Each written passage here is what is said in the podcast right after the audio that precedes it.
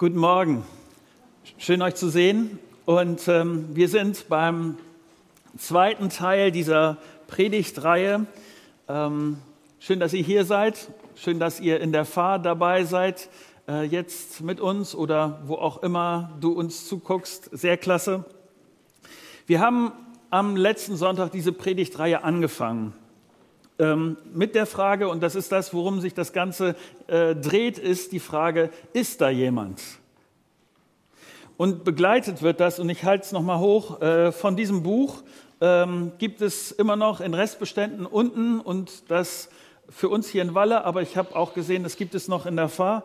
Gott, wenn es dich gibt, dann zeig dich mir.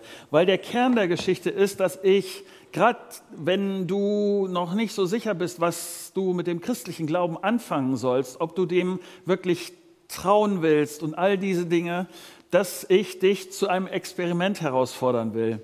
Nämlich in diesen 30 Tagen, wo wir uns mit diesem Gedanken beschäftigen, Gott wirklich tatsächlich zu sagen, Gott, wenn es dich gibt, dann zeig dich mir. Weil Gott ist ein Gott, der ein lebendiger Gott ist, den ich erleben kann und von daher das Beste, wozu ich dich herausfordern kann, ist zu diesem Experiment, ähm, damit du rausfindest, für dich rausfindest, ähm, ob dieser Gott da ist. Wenn, und das soll diese Predigtreihe ein Stück tun, wenn du da Gedankenanstöße brauchst, wenn, äh, ich sag mal, wenn du auch Gesprächsbedarf hast, ich stehe gleich unten eine Weile am Stand, ähm, es wird wahrscheinlich jemand auch in der Fahr äh, am Stand stehen. Ähm, aber vielleicht geht es darüber hinaus, dass du sagst, ich habe da Fragen, es gibt da Zweifel und ich würde gerne äh, irgendwie äh, eine, eine Ebene haben, eine Plattform haben, wo ich diese Fragen stellen kann. Ähm, du hast einen Flyer bekommen, da steht meine E-Mail-Adresse drauf, da steht meine Telefonnummer drauf. Nutz das gerne. Ähm, lass uns miteinander darüber reden, gerade auch wenn es äh, tiefergehende Fragen geht Super, lass uns darüber nachdenken gemeinsam. Ähm, ich möchte gerne mit uns beten, zuerst, weil das, dass ihr versteht, was der Gedanke ist. Ja, Pastor, du betest immer vor der Predigt. Das hat aber einen tieferen Gedanken, nämlich es geht in diesem Moment nicht darum, was ich dir sage, was meine schlauen Gedanken sind, sondern es geht darum, dass ich mir so sehr wünsche, dass es für dich eine Begegnung mit Gott ist dass es Teil ist von diesem Gott, wenn es dich gibt, dann zeig dich mir. Ähm, mögt ihr nochmal mit mir aufstehen? Ich würde gerne beten. Du bist ein guter Gott und du lebst und du willst es mit mir und meiner Geschichte zu tun haben und mit jedem von uns, der heute Morgen hier ist, der uns zuguckt. Vater, danke dir dafür, dass du dich so sehr interessierst, dass du auf diese Erde gekommen bist, um die Brücke zu schlagen zwischen dir und uns. Und ich wünsche mir sehr, dass dadurch, dass wir ein Stück weiter lesen in dieser Geschichte, dass wir uns weiter Gedanken machen mit dieser Geschichte, dass klarer wird, dass du da bist und dass du ein vertrauenswürdiger Gott bist und dass es sich lohnt, mit dir zu leben bitte dich, dass du meine Worte dazu gebrauchst. Amen. Setzt euch gerne wieder. Ähm, wir haben am letzten Sonntag mit dieser Geschichte angefangen. Sie steht in Lukas 15 und wir haben den ersten, sagen wir, Rutsch gelesen, also die, die, die Geschichte im Kompletten. Und es geht um einen, einen Sohn, der seinen Vater bittet, sein Erbe auszubezahlen und der dann loszieht mit diesem Erbe. Und ähm, das, beim letzten Sonntag haben wir uns äh, angeschaut, was, was sein Motiv ist die Sehnsüchte, die Wünsche, die Hoffnungen, die ihn dazu motivieren, so unterwegs zu sein und von seinem Vater wegzugehen und etwas zu suchen, etwas, was er denkt, dass er dort nicht hat.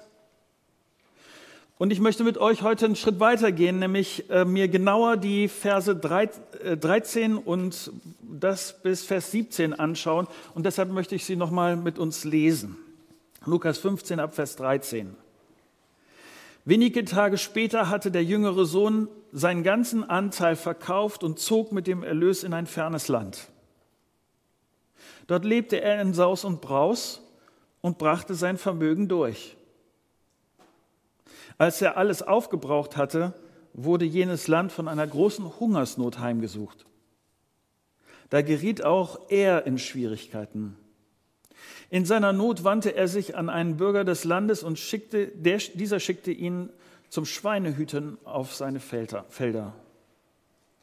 Er wäre froh gewesen, wenn er seinen Hunger mit den Schoten, die die Schweine fraßen, hätte stillen dürfen. Doch selbst davon wollte ihm keiner etwas geben. Jetzt kam er zur Besinnung. Er sagte sich, wie viele Tagelöhne hat mein Vater und alle haben mehr als genug zu essen. Ich dagegen komme hier vor Hunger um. Bis dahin. Ähm, ich will nochmal ansetzen, mit euch nachdenken darüber, wie und wo äh, der Sohn mit seiner Sehnsucht landet. Mein erster Gedanke für heute ist, wenn ich mit meiner Sehnsucht mich verirre. Ich weiß nicht, wo du gerade stehst mit, mit deinen Hoffnungen, mit deinen Wünschen, mit deiner Sehnsucht. Aber etwas, was du wahrscheinlich genauso wie dieser Sohn kennen wirst, ist, dass nicht jede Hoffnung, nicht jede Sehnsucht in Erfüllung geht. Nicht jeder Wunsch geht auf. Und es gibt so Momente, in denen ich mir wünsche, weil diese Sehnsucht, weil diese Hoffnung nicht aufgegangen ist, dass ich mir wünschen würde, es, es gibt eine Möglichkeit, nochmal neu anzufangen. Ich als ich über diesen Gedanken nachgedacht habe, ist mir eine äh, Sache in den Kopf gekommen, die mich ziemlich beschäftigt hat. Ein, ein, ähm, es geht um eine wahre Geschichte, die äh, vor, weiß nicht, 100 Jahren, 120 Jahren passiert ist und äh, die einen ziemlich berühmten Schriftsteller betroffen hat. Er, er heißt Thomas, Carl, Thomas Carlyle, er ist Brite. Also ihr müsst euch vorstellen, er ist die dicke Nummer der damaligen Zeit. So berühmt, so, so angesehen, dass sie ihm ein Standbild gebaut hat. Weißt du, wenn du jetzt heute nach London gehst und so, ich kann dir die Ecke sagen, wo du sein Standbild bis heute finden wirst. Er ist wirklich äh, ein sehr, sehr erfolgreicher Autor gewesen. Dieser Thomas Carlyle heiratet seine Sekretärin. Die Sekretärin heißt Jane Welsh. Sie ist eine sehr intelligente, eine attraktive Frau. Und sie arbeitete nicht nur vor, sondern auch nach der Hochzeit weiter für Thomas Carlyle. Nach einiger Zeit wird Jane krank. Carlyle ist sowas von besessen von seiner Arbeit, dass er äh, fast rund um die Uhr die ganze Zeit weiterarbeitet. Ihm scheint der schlechte Gesundheitszustand seiner Frau kaum aufzufallen. Er lässt auch sie wie vorher weiterarbeiten. Sie leidet an Krebs und nach einiger Zeit kann sie nur noch im Bett liegen. Obwohl Carlyle sie wirklich liebt, nimmt er sich nicht viel Zeit für sie. Ähm, kümmert sich nicht groß um sie, ähm, scheint ihr keine große Aufmerksamkeit zu schenken. Nach, nach einer langen Zeit im Bett, nach einer langen, schwierigen Krankheit stirbt Jane. Bei der Beerdigung ist es stürmisch. Ähm, tragen den Leichnam durch den Regen, in, durch den Matsch auf den Friedhof und ähm, Carla geht später nach Hause, geht nochmal zurück in ihr Zimmer und dann sieht er auf dem Stuhl neben ihrem Bett ähm, ihr Tagebuch. Und er fängt an, in ihrem Tagebuch zu lesen. Und dann liest er folgende Sachen. Gestern war er eine Stunde bei mir. Es war himmlisch. Ich liebe ihn so sehr. Thomas Carlyle entdeckt eine Wirklichkeit, die ihm bis dahin in seiner Blindheit völlig verschlossen geblieben ist. Er ist zu beschäftigt gewesen, um zu erkennen, wie viel er seiner Frau bedeutet hat. Er muss an all die Male denken, wo er an seinem Schreibtisch gesessen hat, wo er geschrieben hat, wo er nachgedacht hat und wo er sie überhaupt nicht wahrgenommen hat. Er hat ihr Leiden nicht bemerkt. Er hat ihre Liebe nicht bemerkt. Carlyle blättert in ihrem Tagebuch und dann liest er Worte, die sein Herz zerbrechen. Heute habe ich den ganzen Tag auf seine Schritte gelauscht, aber jetzt ist es schon so spät, ich glaube, er kommt nicht mehr. Er schlägt das Buch zu, legt es auf den Nachttisch zurück, er rennt aus dem Haus. Freunde finden ihn später, wie er auf, auf dem Friedhof neben dem Grab im Matsch verkrochen liegt. Tränen strömen ihm übers Gesicht. Und er sagt, hätte ich doch nur gewusst, hätte ich doch nur gewusst. Es ist so ein dramatischer Einschnitt im Leben von Thomas Carlyle, dass er danach nicht mehr viel geschrieben hat. Er lebt noch weitere 15 Jahre, aber er sagt von sich, dass er seines Lebens überdrüssig, gelangweilt und zurückgezogen lieber gelebt hat als all das, was vorher war. Verstehst du, worum es mir geht, ist, dass es manchmal Situationen in meinem Leben gibt, wo ich sage, könnte ich doch nur neu anfangen. Gäbe es nun die Möglichkeit, die Dinge anders zu machen. Könnte ich doch das wieder gut machen, was ich verzockt habe. Und ich kann die Zeit nicht wieder zurückholen. Der Sohn, nochmal zurück zu dieser Geschichte, er kann das nicht ungeschehen machen. Er ist von zu Hause weggegangen. Er hat die Beziehung zu seinem Vater zerstört durch ein ätzend, durch eine ätzende Entscheidung. Er hat seinen Vater verletzt. Ich wünschte, ich könnte neu anfangen. Ich weiß nicht, ob du solche Momente kennst. Ich habe meine Schule, meine Ausbildung nicht ernst genommen und deshalb Chancen verpasst. Kann ich noch mal neu anfangen? Ich habe mehr gearbeitet, als meine Kinder mitbekommen. Kann ich noch mal neu anfangen? Meine Hobbys sind mir so wichtig geworden, dass meine Ehe und meine Beziehung zu meinen Freunden leidet. Kann ich noch mal neu anfangen?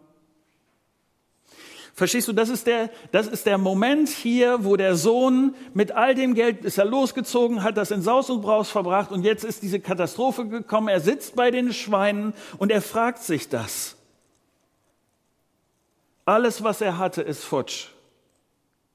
Er hat sich mit seinen Sehnsüchten und seinen Hoffnungen und mit seinen Wünschen, er hat sich verirrt. Aus irgendeinem Grund hat er gedacht, die Party geht ewig so weiter. Und jetzt, er hat, er hat sein Leben sowas von an die Wand gefahren. Und es ist für mich ist das ein ganz entscheidender Punkt. Ich glaube, das ist die Voraussetzung für das, was jetzt kommt. Denn der, der spannendste Punkt für mich überhaupt in der Geschichte, neben dem, wie das nachher ausgeht, und darüber unterhalten wir uns in den nächsten Wochen. Aber dies ist der entscheidende Punkt, nämlich hier steht ein ganz kleiner Satz. Mein zweiter Gedanke für heute Morgen, wenn ich zur Einsicht komme, hier in Vers 17 steht nämlich, jetzt kam er zur Besinnung. Was bedeutet das? Das, was das bedeutet, lässt sich ein Stück weit aus dem Satz erschließen, der danach kommt. Da sagt nämlich der Sohn, wie viele Tagelöder hat mein Vater und alle haben mehr als genug zu essen. Ich dagegen komme hier vor Hunger um. Und dann macht er sich auf den Weg zu seinem Vater. Ich weiß, Christusgemeinde an dieser Stelle, ich, ich wiederhole mich zum x-ten Mal, aber ich komme ich komme in der Regel nicht zur Besinnung, wenn alles gut läuft.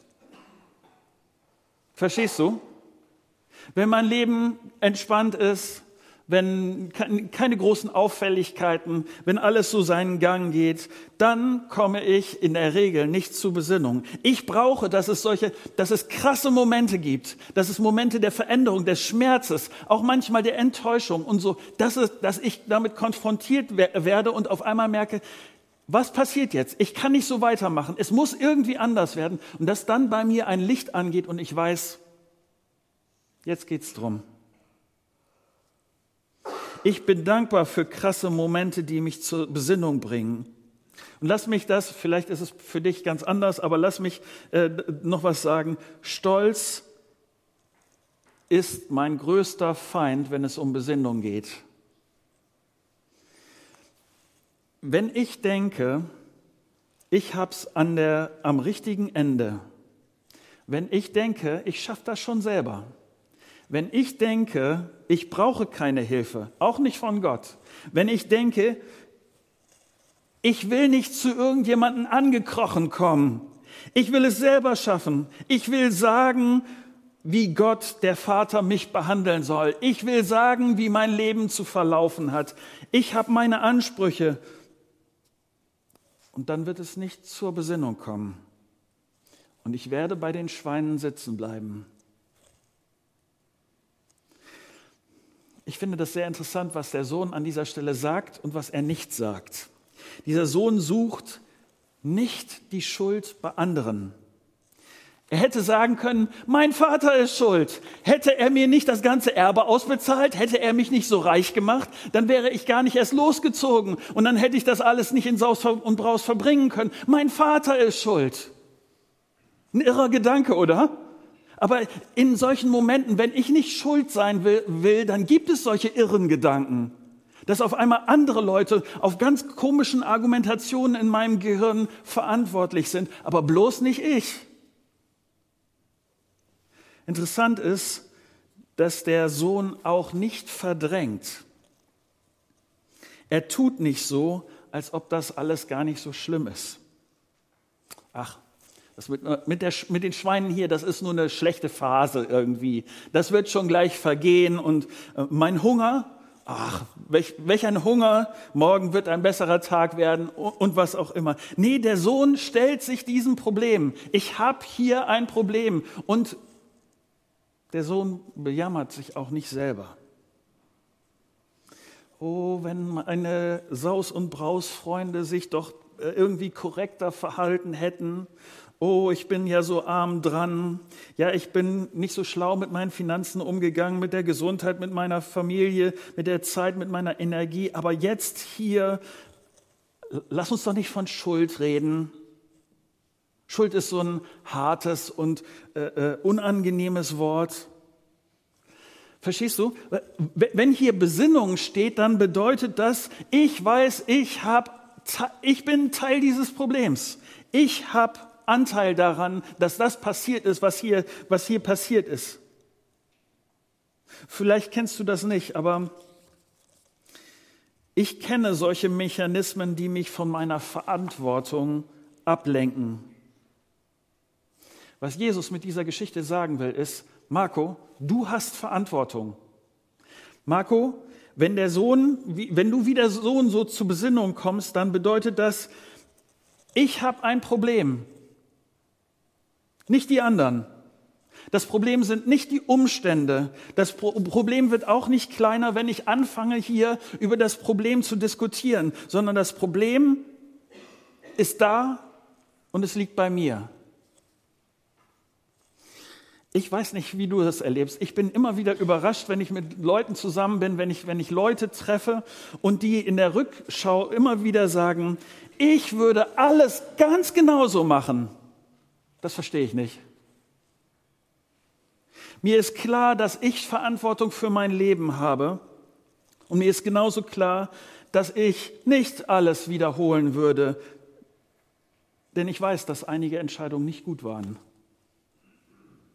Vor allem eine, und um die geht es Jesus in dieser Geschichte ganz besonders. Ich war in der Ferne. Ich wollte es ohne Gott. Wenn Jesus hier den Sohn beschreibt als einen, der weit weg von seinem Vater nicht die Erfüllung findet, dann will er ganz genau das sagen. Marco, wenn du dein Leben unabhängig von Gott lebst, wenn du ohne Gott planst, dann landest du bei den Schweinen. Zu Hause beim Vater ist es gut.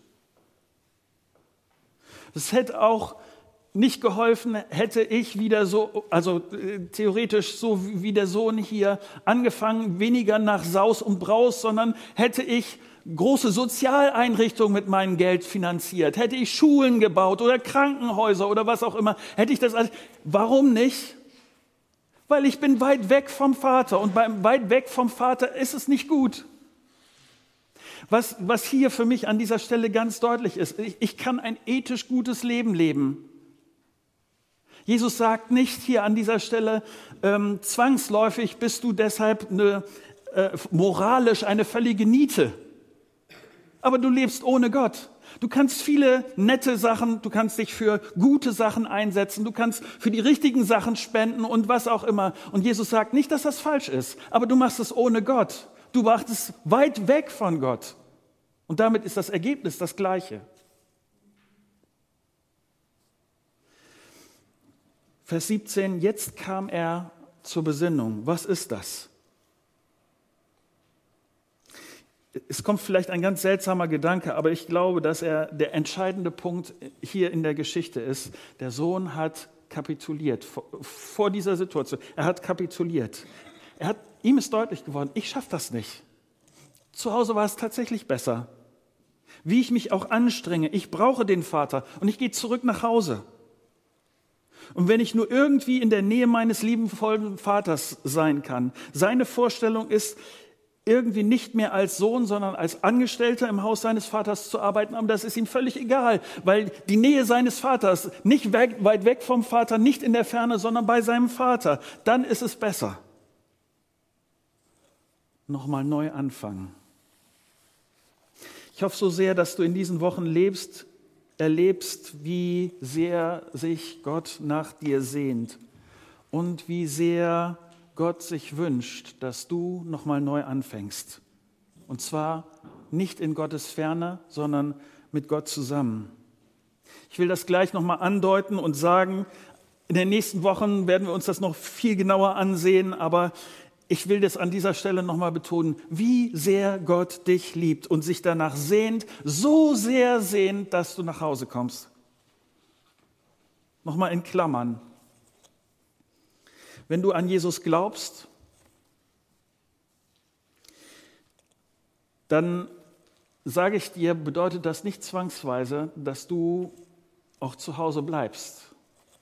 Es kann sein, dass du irgendwann mal in der Vergangenheit zum Vater gelaufen willst, wirst, bist und dass die Beziehung zwischen dir und dem Vater in Ordnung ist, aber dass du dann nach und nach wieder bei den Schweinen gelandet bist. Dein Leben